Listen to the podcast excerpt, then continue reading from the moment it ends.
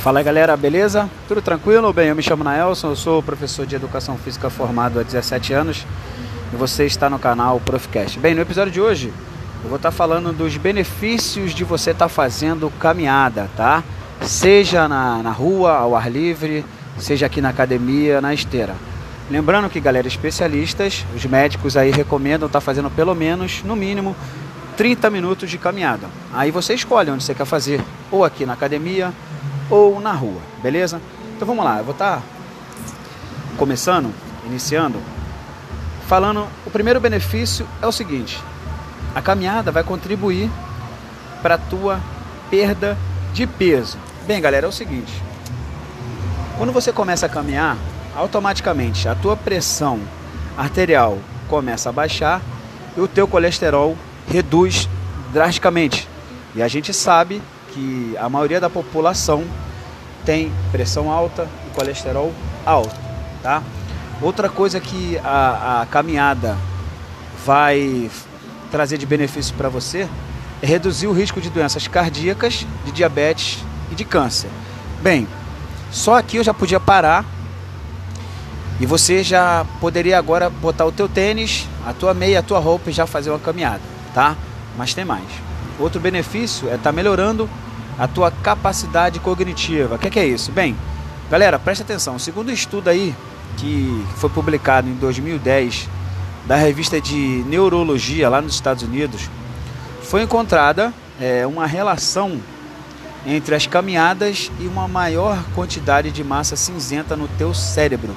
O que é que isso quer dizer, prof? Bem, que isso vai, a caminhada vai contribuir para a redução de demência e de Alzheimer. Galera, maravilhoso, né? Que notícia boa, tá? Então vamos lá, outro benefício que é importantíssimo é a melhora do teu sono, tá? Você começando a caminhar minimamente 30 minutos todos os dias, ou pelo menos 3 a 4 vezes na semana, primeira coisa, uma das coisas que vai acontecer é vai regular o teu metabolismo e vai reduzir o efeito da insônia, ou seja, você vai passar a dormir melhor sim, tá?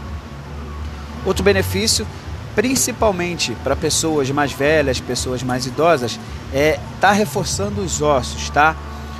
É, quando você começa a caminhar, por ser uma atividade de baixo impacto, você vai acabar reforçando a tua coluna vertebral, e a gente sabe que a maioria de pessoas mais idosas sente problema na coluna, tá? É, você vai acabar fortalecendo os teus ossos, você vai combater com isso a osteoporose, artrite, artrose e etc. Beleza? E para estar tá terminando, galera, você que começar a caminhar vai melhorar o teu humor. Por que, prof? O meu humor vai melhorar? Como é que se prova isso? Com que fundamento você faz? Você fala isso, perdão.